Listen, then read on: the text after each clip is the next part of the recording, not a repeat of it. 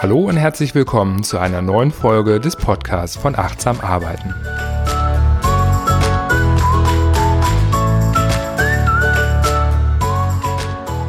Heute geht es darum, achtsam zu arbeiten, indem du alle Aufgaben delegierst, die du nicht unbedingt selber machen musst. Ich werde dir aufzeigen, welche Aufgaben du am besten an welche Art von Auftragnehmern abgibst. Du wirst lernen, wie du auf diese Weise schnell die besten Resultate erhältst, um darüber in kürzerer Zeit mehr Unternehmenserfolg zu erzielen. Bisher bei den Folgen haben wir uns ja darum gekümmert, Aufgaben zu eliminieren und zu automatisieren und das klappt am besten mit Aufgaben, die regelmäßig wiederkehren oder die inhaltlich ähnlich sind. Zum Beispiel hatten wir bei der Eliminierung gesagt, dass wir bei unseren Kneipentouren unseren Kundensupport in der Form eliminiert haben, dass wir ihn durch eine statische Lösung abgelöst haben, dass die Menschen auf der Webseite jetzt also alle Antworten auf alle uns jemals gestellten Fragen in einem Selbsthilfecenter nachlesen können ohne dass sie uns eine E-Mail schreiben müssen oder uns anrufen. Und wir haben auch Aufgaben automatisiert, zum Beispiel darüber, dass wir ein Tool haben, was uns Rechnungen für unsere Buchhaltung beschafft und das vollautomatisch, ohne dass wir das selber jeden Monat machen müssten. Es gibt aber auch Aufgaben, die sind einmalig oder selten, ja, und deren Ergebnis steht im Vorfeld nicht fest. Da ist es dann erforderlich, möglicherweise, dass diese Aufgabe eben von einem Menschen erledigt werden muss. Oder es kann den Fall geben, dass es zwar eine technische Lösung geben kann, dass sie aber zu teuer ist und dass es besser ist und sinnvoller ist, hier auch diese Aufgabe zu delegieren und sie von einem Menschen erledigen zu lassen. Gerade für den letzten Teil habe ich ein Beispiel mitgebracht, Nehmen wir an, ist, äh, du hast ganz viele Zahlen in unterschiedlichen Tools und du möchtest die gesammelt in einer Excel-Datei als Controlling-Übersicht haben, dann kannst du mit Sicherheit deinem Programmierer beauftragen, sagen, schau, ich habe ganz viele Plattformen, ich habe eine zentrale Tabelle, in die das rein soll, bau mir da mal eine technische Lösung und nehmen wir mal an, das ist jetzt nicht so furchtbar kompliziert, das wären 10 Stunden Aufwand, dein Programmierer rechnet 80 Euro die Stunde ab, dann kostet dich diese technische Lösung 800 Euro. Wenn das aber eine Aufgabe ist, die du nur einmal in der Woche brauchst, ja, die Ergebnisse schaust du dir nur einmal in der Woche an und es dauert auch nicht lange, das aus den verschiedenen Accounts zusammenzutragen, sagen wir mal zwölf Minuten, damit wir einfacher rechnen können, dann kann eben ein Praktikant zum Beispiel diese Aufgabe fünfmal in der Woche machen, a zwölf Minuten, das ist eine Stunde Aufwand für den Praktikanten. Und nehmen wir mal an, dass du dem Praktikanten ein Gehalt von 15 Euro bezahlst, dann kannst du diesen Praktikanten das annähernd zwei Jahre lang machen lassen, bis sich diese teure technische Lösung amortisiert hat. Also immer die Frage, ist das nötig? Kann das ein Tool machen oder nicht? Macht das besser jemand anders? Und der erste Schritt eben bei dem Thema Delegation ist, überhaupt Sachen zu delegieren und nicht selber machen. Ja, wir haben ja vorher nicht Aufgaben automatisiert und eliminiert, damit du jetzt diese anderen Aufgaben selber machen kannst. Der Prozess der Optimierung geht ja noch weiter, der Gestalt, dass es wer anders für dich macht. Und es gibt Unternehmer und Selbstständige, die ich kenne, die haben so ganz spezielle Babys in ihrem Unternehmen. Ja, da hängen sie dran, da sind sie mit Herzblut dabei. Das haben sie ganz am Anfang ihrer Tätigkeit als Unternehmer angefangen und das wollen sie sich nicht wegnehmen lassen. Klassisches Beispiel ist äh, die eigene Webseite. Ja, das war ganz am Anfang mal eben so ein Herzensprojekt, da hat man selber mit angefangen und da kennt man sich aus. Das hat man auch selber in Joomla oder sonst was selber gebastelt und da möchte man niemand anders reinlassen. Das hat gar nichts mehr mit Effizienz oder Wirksamkeit zu tun, sondern das sind manchmal Prozesse, äh, da hängt man dran. Es gibt Unternehmer, das äh, ist auch sehr verbreitet, die sagen, nur ich habe Kontenzugriff beziehungsweise kann Überweisungen tätigen, weil ich niemand anderem traue, das möchte ich gerne selber machen. Also verschiedene Aufgaben, da sind einzelne Personen sehr stark selber dran verhaftet. Deswegen sage ich, mach's am besten nicht, gib es ab an jemand anders der das für dich tun kann. Und die große Frage ist, an wen soll ich es jetzt delegieren? Und ich habe einen Grundsatz für mich, dass ich sage, ich delegiere Aufgaben immer an Menschen, die diese Aufgabe schneller, besser oder günstiger machen können als ich selber. Und ich nehme nochmal ein anderes Beispiel, jetzt nicht aus dem unternehmerischen Bereich, aber aus meinem privaten Bereich. Zum Beispiel haben wir einen sehr großen Garten. Und ich mache auch selber gerne Gartenarbeit. Und ich kann den Rasen selber mähen. Das kann ich gut machen. Ich komme da zu guten Ergebnissen. Der Rasen ist am Ende kurz, das passt. Ich mache das auch einigermaßen schnell. Ich habe das schon oft gemacht. Ich bin da geübt und routiniert. Aber ich sollte es besser nicht selber machen, denn es gibt Menschen, die das sehr viel günstiger machen können. Und deswegen habe ich einen Gärtner, den ich einen guten Stundensatz bezahle, dass er für mich den Rasen mäht, weil eine Stunde meiner Arbeit ein Vielfaches wert ist als dieses Geld, was ich jemandem anderen für diese eine Aufgabe bezahle. Also in dem Fall habe ich mich eben für das Element günstiger entschieden. Und jetzt schwanken wir mal wieder zurück in den Unternehmensbereich und da stellen wir uns eine Pyramide mit vier Expertenlevels vor. Und die unterste Ebene, da siedeln wir die Hilfsarbeiten an und das war unsere erste Form der Delegierung. Ich habe ja schon erwähnt, dass wir am Anfang als One-Man- und One-Woman-Show gestartet sind und alle Aufgaben aus allen Unternehmensbereichen selber gemacht haben. Und das hat einfach zu sehr, sehr viel Arbeitsaufwand geführt, mit dem wir irgendwann nicht mehr einverstanden waren und gesagt haben, das kann so nicht weitergehen. Wir müssen hier optimieren. Das muss auch andere Lösungen dafür geben können. Und auch wir haben angefangen, wie ich das ja eben schon dargestellt habe, dass wir erstmal begonnen haben, verschiedene Aufgaben zu eliminieren, die gar nicht mehr gemacht werden mussten. Dann haben wir andere Aufgaben über Tools automatisiert und auch das hat uns eine ganze Menge Zeit erspart, die wir jetzt für Unternehmeraufgaben oder strategische Aufgaben frei hatten. Aber es gab immer noch Aufgaben, auch wie ich eben sagte, da hat es sich nicht gelohnt, ein Tool für einzusetzen oder entwickeln zu lassen. Die haben sich nicht wiederholt, deren Ergebnis war nicht klar. Die mussten also von Hand in irgendeiner Form erledigt werden.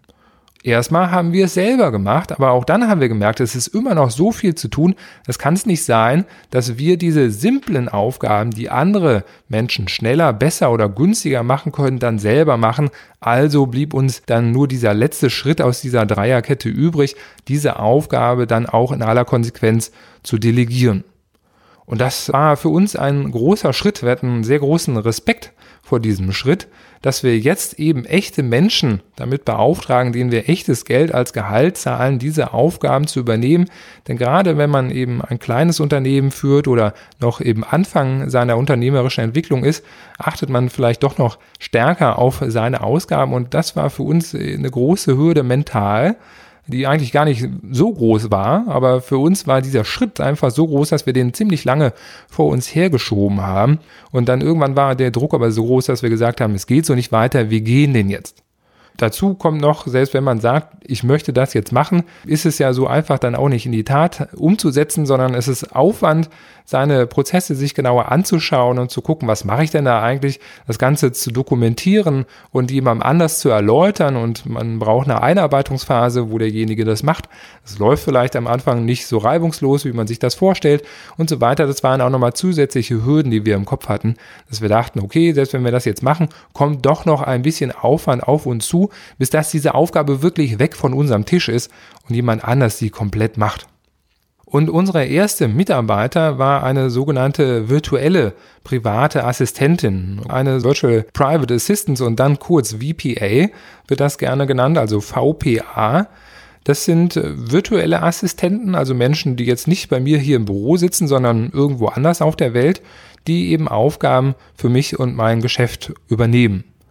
Und da wir am Anfang in dieser Zeit dann doch etwas sehr kostenbewusst waren, haben wir eben nach jemandem gesucht, der das möglichst günstig machen kann. Und bei diesem Thema VPAs kommt man dann sehr schnell ähm, in Kontakt mit äh, Menschen, die das in anderen Ländern der Welt machen, gerade im südostasiatischen Bereich.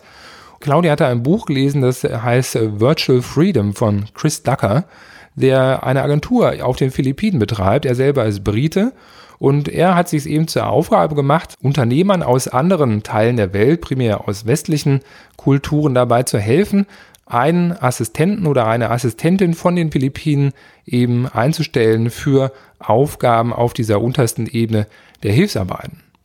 Er bietet das eben als Agenturleistung an, er macht das sehr professionell, dass man eben ganz klar beschreibt, was man sucht, was man braucht, Und dann schaltet er, wenn ich das richtig verstehe, eine Stellenanzeige oder hat auch schon eine Datenbank von Menschen, die für diese Aufgaben in Frage kommen. Es wird bereits eine Vorauswahl gemacht von Menschen, die diese spezielle Art von Aufgabe übernehmen können. Man bekommt dann verschiedene Profile zugesendet, hat die Möglichkeit dann über Skype Interviews zu führen und da das Bewerbungs- und Auswahlverfahren zu machen und diese Person dann bei Gefallen, bei gegenseitiger Zusage entsprechend unter Vertrag zu nehmen, sodass sie dann als fernab tätige Mitarbeiterinnen und Mitarbeiter dann für einen arbeiten. Genau, diesen Weg sind wir gegangen. Wir haben vorher schon andere Versuche unternommen, VPAs zu finden. Auch das ist möglich, bilateral dies zu tun. Seitdem wir das gemacht haben, vor ungefähr acht Jahren, hat sich viel getan. Heute gibt es äh, verschiedene Plattformen dazu, die das Ganze dann unabhängig von Agenturen machen, wo sich dann Anbieter und Nachfrager selber treffen. Das ist dann zum Beispiel bei Fiverr eine Plattform, wo man Designleistungen ausschreiben kann, die von Menschen in fernen Ländern gemacht werden können, beziehungsweise Upwork ist ein anderer Anbieter, wo international sich äh, VPAs anbieten für die einzelnen verschiedenen Aufgaben, die es so gibt, wo man dann bilateral zusammenfinden kann, meistens dort auf Einzelauftragsebene. Das geht aber eben über Agenturen dann auch so, dass man jemanden dann auf Teilzeit- oder Vollzeitbasis dann anstellt, der für einen tätig wird. Ja, und das war ein ganz wichtiger Punkt, den wir gegangen sind. Achso, ein Punkt fällt mir gerade noch ein, der Kostenaspekt, auf den ich eben schon zu sprechen kam.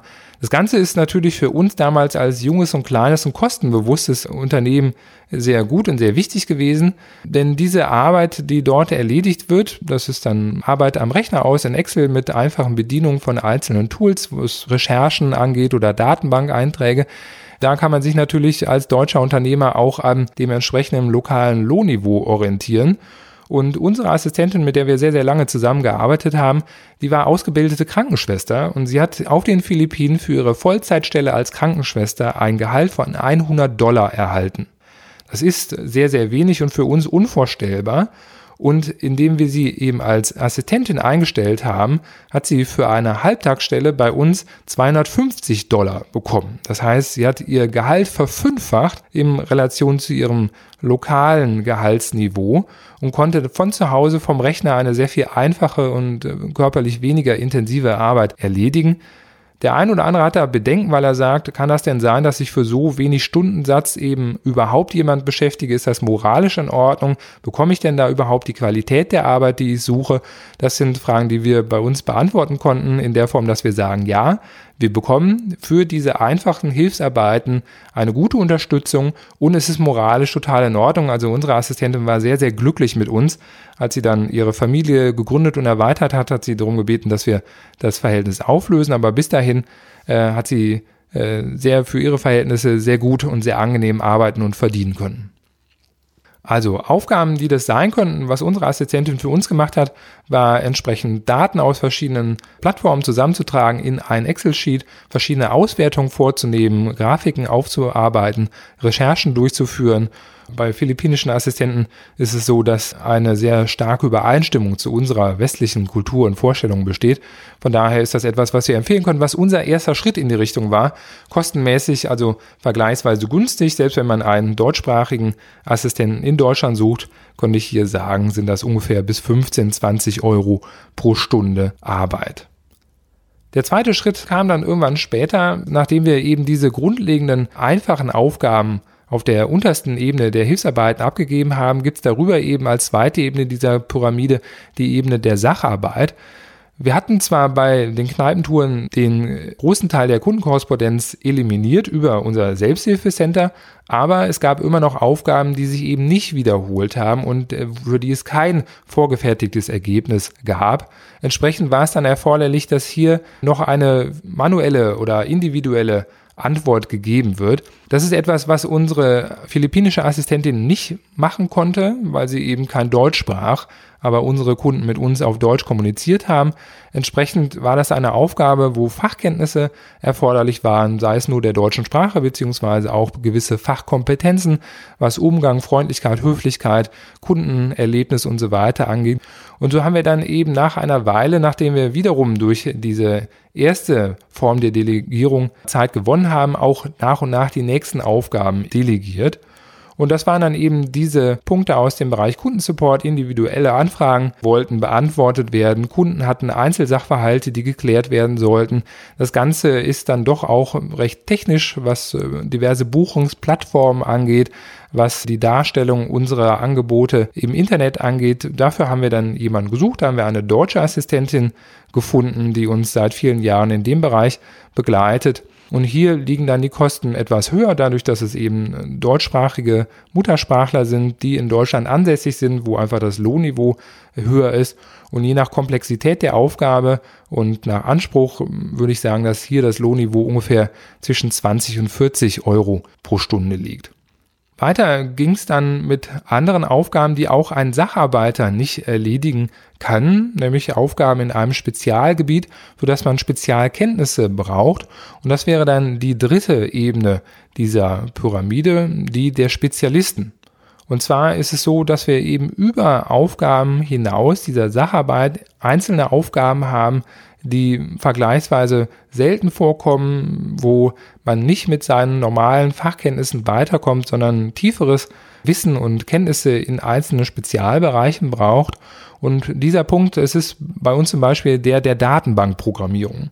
Wir betreiben ja verschiedene Webseiten und Datenbanken und Portale und hier und da gibt es Herausforderungen technischer Art, die lassen sich nicht über eine Standardsoftware abbilden. Zum Beispiel habe ich ja auch beim Bereich der Automatisierung gesagt, dass wir neue Inserate von Wohnungen, die in unsere Datenbank reinkommen, automatisch zu Facebook rüberschieben, dass die Fans unserer Fanseiten sofort und direkt informiert werden, wenn ein neues Inserat verfügbar ist. Und das hat lange Zeit ein standardisiertes Tool gemacht. Wir haben aber irgendwann ein Volumen überschritten, dass das mit diesem Tool nicht mehr möglich war und brauchten dann ein eigenes Tool, was das kann. Und das gibt es nicht am Markt. Ja, also das sind eine Handvoll Unternehmen, die diese ganz spezielle Lösung brauchen, dass eben ein Datenbankeintrag in sehr, sehr großem Umfang regelmäßig nach Facebook verschoben wird. Das gibt es so nicht. Hier brauchten wir eben eine handgestrickte, individuelle Speziallösung der Datenbankprogrammierung, wofür wir dann eine separate Programmiererin eingesetzt haben, die dann diese Aufgabe, für die es eigentlich keine standardisierte Lösung gibt, dann ganz individuell für uns erledigen kann. Und kostenmäßig würde ich schätzen, dass wir hier in einem Bereich von bis zu 100 Euro pro Stunde unterwegs sind. Aber auch das ist nicht das Ende der Fahnenstange. Jetzt kommen wir zur vierten Ebene der Pyramide, das Expertenlevel.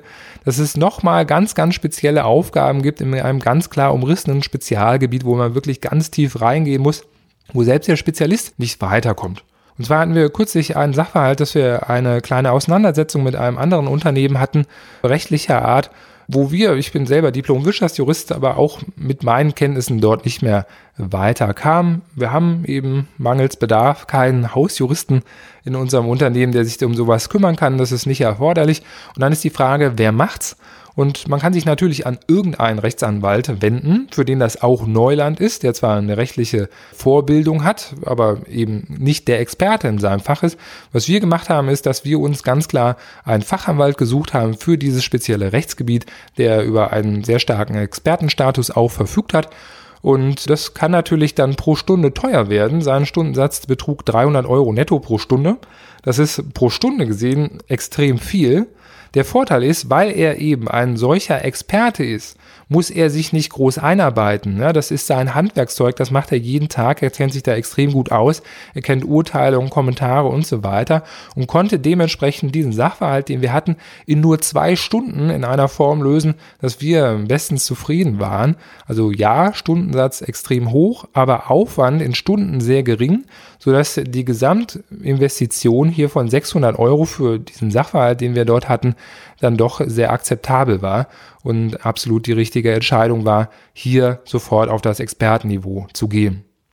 Das ist auch etwas, was ich an der Stelle mitgeben kann und möchte zu sagen, es ist richtig und wichtig, sofort auf Anhieb die richtige Stufe aus diesen vier Expertenlevels zu wählen, denn Zeit ist ein kritischer Faktor. Mir ist es lieber, von Anfang an mehr Geld auszugeben und schnell die besten Ergebnisse zu erhalten, statt auf einer höheren Stufe neu anzufangen. Ja, sage ich mal, ich habe mal auf Stufe 2 angefangen, habe gemerkt, das wird nichts und ich muss jetzt auf die Stufe 3 geben. Ja, dann habe ich die Kosten gehabt auf Stufe 2, habe nochmal neue Kosten auf Stufe 3 und obendrein habe ich eben Zeit verloren, die es mich gekostet hat, eben die Arbeitsergebnisse von Stufe 2 abzuwarten, beziehungsweise es auf Stufe 3 nochmal neu zu erklären. Bei uns ist es so, wir sind klein und wendig. Alle diese Menschen, die ich äh, gerade über ihre Aufgaben dargestellt habe, sind bei uns nicht fest angestellt, außer unsere philippinische Assistentin, die jetzt nicht mehr für uns tätig ist. Wir arbeiten hier auf Auftragsbasis. Das heißt, wir haben keine fixen Kosten, keine starren Strukturen. Wir haben ein dezentrales Team mit allen Menschen, mit denen wir zusammenarbeiten, sind wir bundes- und auch europaweit verteilt. Und das hat Vorteile eben nicht nur in der Kostenstruktur, sondern eben auch was die Kreativität und die Motivation dieser Mitarbeiter angeht der Gestalt, dass sie eben andere Auftraggeber auch noch haben, dass sie sehr viel andere Erfahrungen machen, dass sie sehr viel rumkommen, äh, dass sie andere Impulse haben über das, was wir ihnen an Aufgaben geben. Das qualifiziert diese Menschen sehr stark, äh, das macht sie interessant und äh, es ist natürlich eben ein anderes Motivationsniveau, weil man weiß, man arbeitet immer nur individual vertraglich zusammen, dass man auch geneigt ist, eben jederzeit seine beste Arbeitsleistung zu erbringen. Das kommt beiden Seiten zugute. Dafür ist es natürlich dann so, dass man Stundensätze bezahlt, die auf Auftragnehmerseite natürlich alle anderen anfallen Kosten für Strukturen und Versicherungen und so weiter dann mit abdecken, dass wir da eine faire Vergütung haben. Das Ganze geht natürlich auch mit festangestellten Mitarbeitern. Dann ist es wichtig, die Anforderungen an die jeweilige Aufgabe klar zu definieren und eine passende für diese Aufgabe qualifizierte Person zu suchen Allerdings gehe ich an dieser Stelle jetzt hier nicht darauf ein, denn dieser ganze Bereich Mitarbeiterfindung, Bindung und Führung, das ist nochmal ein ganz anderes Thema. Ich hoffe, dass dir die Inhalte dieser Folge weitergeholfen haben. Mich interessiert, wie du darüber denkst. Delegierst du schon Aufgaben und wenn ja, wie funktioniert das? Oder hast du noch andere Aufgaben, die du noch delegieren möchtest und was sind deine Herausforderungen dabei? Ich freue mich auf dein Feedback im Kommentarbereich Ansonsten gibt es auf der Webseite www.gewinner.team nochmal alle Ressourcen, die ich hier genannt habe und eine Übersicht über diese Pyramide. Und ich freue mich auf dich in der nächsten Folge.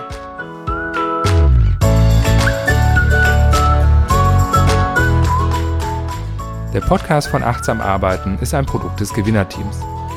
Mehr Informationen findest du unter www.gewinner.team.